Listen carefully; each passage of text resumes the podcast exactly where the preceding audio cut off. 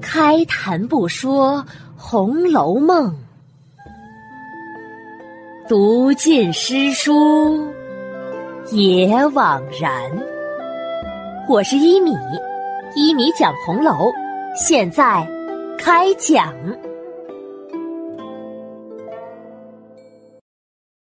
第三百五十六集，呆香菱请解石榴裙。上一集啊，讲到香菱的裙子被弄脏，恰好被宝玉撞见了。宝玉呢，就让香菱在原地先待着，他来找袭人。他知道袭人有一条和香菱一模一样的石榴裙，就想着呀。让袭人把裙子给了香菱去换。回到怡红院，宝玉悄悄的跟袭人一说，袭人并没有犹豫，马上就答应了。原来香菱为人温柔大方，又爱学习，园里的人都很喜欢她。加上袭人也是个不吝啬之人，平日里和香菱关系也好，因此啊，一听香菱有难。马上就答应帮忙，立马开箱取出裙子，折好之后，随着宝玉来找香菱。到了地方，见他还站在那里等着呢。袭人指指他：“你呀，我以前就说你太淘气了，非要淘出个故事来才罢。”香菱红了脸，不好意思起来。多谢姐姐了，都是那群捣蛋鬼使的黑心。说着，接过袭人递来的石榴裙，展开一看，果然和自己身上的一样。香菱对宝玉摆摆手：“你，你背过脸去。”宝玉听话的转过了身子，香菱这才自己插手向内解下来脏裙子。将这条新裙子系上。袭人伸手过去，把这脏了的交给我拿回去，收拾干净了，我再给你送去。你如果拿回去，别人看见了也是要问的。香菱把脏裙子递给了袭人，好姐姐，你就拿去吧，弄干净了，不管给了哪个妹妹都行。我有了你这个，就不要她了。袭人一指香菱：“你呀，倒大方的很。”香菱忙又万福道谢。袭人呢，拿了脏裙便走了。见袭人走了，香菱转头来找宝玉。呀，见宝玉正蹲在地上，手里拿着一个树枝，在那儿挖土呢。宝玉用树枝抠了一个坑，又抓了些落花铺垫在坑里，然后把刚才的那夫妻会和并蒂铃安放在坑里的落花上面，又拿了些落花给掩了，最后啊，捧了些土给埋平整好。香菱拉着他的手，把他拉了起来。“哎呀呀，你这又是在做什么呀？难怪人人都说。”你最会鬼鬼祟祟的做些使人肉麻的事儿呢，还真是的。喏，你瞧瞧，你瞧瞧，你这双手被弄得污泥巴滑的，还不快去洗洗？宝玉笑着不吱声，起身走向怡红院去洗手。香菱呢，也向反方向走开。两个人呐。已经走远了数步，香菱想了想，又转身回头叫：“宝玉，宝玉！”宝玉听了，不知他还有何话，扎着两只泥手，笑嘻嘻的转身问：“姐姐叫我什么事儿啊？”香菱红着脸，只顾笑，嘴巴张了张。不知道想说什么。这时啊，香菱的小丫头珍儿走了来，喊香菱：“姐姐，快去吧，二姑娘等你说话呢。嗯，香菱答应着，犹豫着，对宝玉低声说道：“裙裙子的事儿，你你可别向你哥哥说才好。”说罢呀，马上转身走了。宝玉在后面大声答应着。我跟他说，可不是我疯了，往虎口里探头去呢。放心吧。说着呀，也回身去了。回到怡红院中，宝玉找到袭人商议：晚上吃酒，大家好好乐乐，不可拘泥了他们。你想想吃什么，早说给他们厨房备办去。你就放心吧，都安排妥当了。我和晴雯、麝月、秋雯四个人，每人出五钱银子，共是二两。方官、碧痕、小燕、四儿四个人，每人三钱银子，其他告假的都不算了。这样加起来共是三两二钱银子，早已经交给了厨房刘婶子了，让他预备了四十碟果子。我和平儿也说了。已经从他那儿抬了一坛好绍兴酒，藏在咱们这儿了。我们八个人单独替你过生日。宝玉听了十分高兴，喜的忙又说：“哎呀呀，他们小丫头哪里有钱呢？不该叫他们出才是啊。”旁边的晴雯轻哼一声：“哼，他们没钱，难道我们就是有钱的了？”这原本就是个人的心意，哪怕他是偷的呢，你只管领他们的情就是了。宝玉听了，点点头。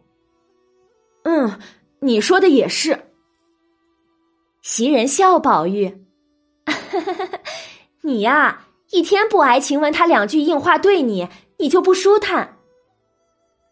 晴雯笑着来推袭人。你这个花大姐，如今也学坏了，还专门来挑拨人家吵嘴，真是会架桥拨火。就你说话好听是吧？说着，大家都笑了。宝玉指指院门，好了，就可以关院门了吧？袭人微笑着拦住他：“嘿呀呀，怪不得人家说你是无事忙呢。”这会子才什么时辰呀，就关了门，别人见了倒会疑惑起来，不知咱们这儿发生什么大事儿了呢。索性再等一等吧。宝玉点点头，抬脚往外走去。好，那就等一等，我出去走走。四儿舀水去，我等会儿来洗手。小燕，你跟我来一下。说着，就走到外边。春燕跟着，见四下里无人了，宝玉便问：“小燕，刚才你去找柳家的五儿之事，告诉他了吧？怎么说？”我把你的话告诉了刘嫂子，她倒是喜欢的很。只是五儿那夜受了委屈，烦恼，回家以后就被气病了，哪里来得了啊？只好再等等了。宝玉听了，不免后悔长叹，又问：“哎，只好如此了。对了，这事儿袭人知道不知道呢？我是没告诉袭人姐姐，就不知方官可说了没有。方官应该不会说的，我也没告诉过袭人。也罢。”等有空，我告诉袭人一声就完了。说着，宝玉走了进来，故意又去洗手。等到了掌灯时分，有一群人走进了怡红院。大家隔窗一看，原来呀是林之孝家的和几个管事的女人进了来，前头有一个人提着大灯笼。晴雯悄声说。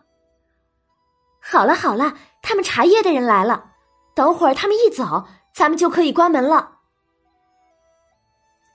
这时，只见在怡红院值夜的婆子们都迎了出去。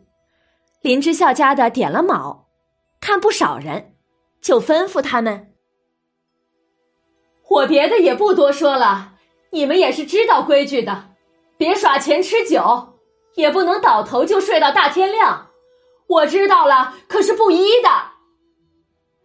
哎呀，哪里有这么大胆子的人呀？是啊，是啊，是啊。”众人都忙答应着。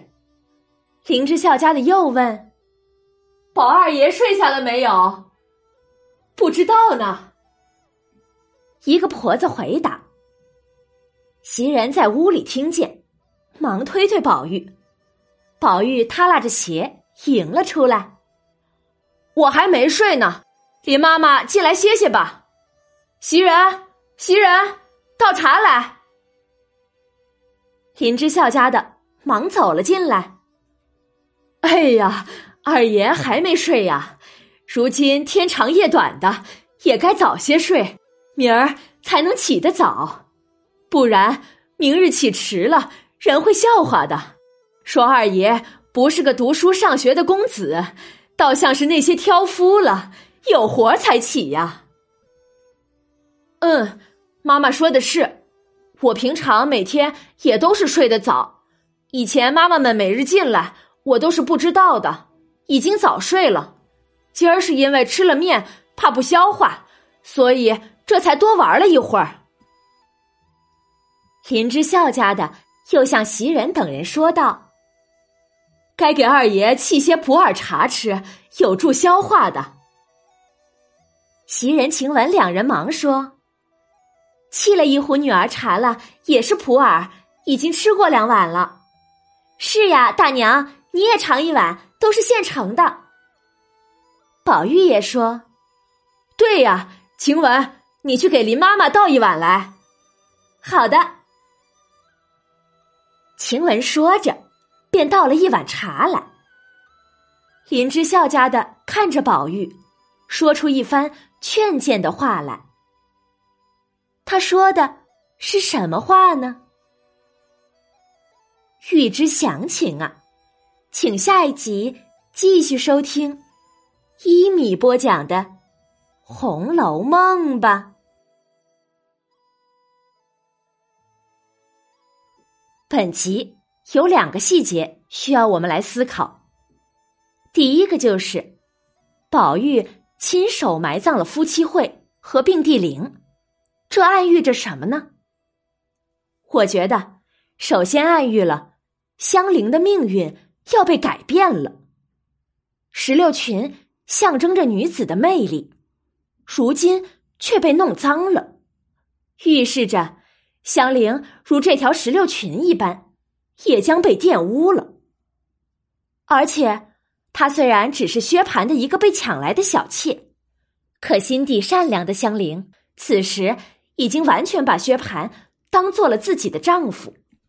她怕薛蟠知道。宝玉帮了自己而心生嫉妒，所以才不让宝玉对薛蟠说裙子之事的。香菱在努力维系着薛蟠和自己的感情，但可惜的是，他的未来注定不美好。宝玉埋在土里的夫妻会，就是他和薛蟠的结局。同时呢。宝玉也埋下了自己摘来的并蒂玲，实际上啊，预示着宝玉自己的婚姻也被埋葬了。一个是你有情我无意的婚姻，一个是你情我愿的爱情，都被土所掩埋掉了。第二个细节，就是宝玉问春燕让五儿来的事，他可告诉袭人了。这个问话当中，我们看到宝玉对袭人是有所察觉的。袭人几次讽刺晴雯，又不愿意来照管方官，让宝玉隐约感到了袭人的嫉妒。因此啊，他就怕袭人知道了五儿进来是因为方官的求情这事，怕这样又会激化矛盾，所以啊，干脆不如让自己来跟袭人说为好。从这儿看出了怡红院丫鬟们之间微妙的关系和宝玉的细心周到来。还有啊，本集再次提到香菱的丫鬟真儿，这个“真”是一个“志”加一个“勤”的“真”，达到美好境地的意思。但它和甄士隐的“甄”是谐音。香菱的父亲就是甄士隐，香菱的本姓也姓甄，把真儿放在香菱的身边，就给人一种命运无常的感觉。真相往往就在身边呀。最后嘛，解释一个晴雯说的一个词，叫“架桥拨火”，这是个俗话，就是架起桥来。在旁边怂恿或者挑拨别人吵架打架。好了，今天的内容啊就讲到这里了。免费播讲，欢迎转发，持续更新中哦。晚安了，朋友们，再见。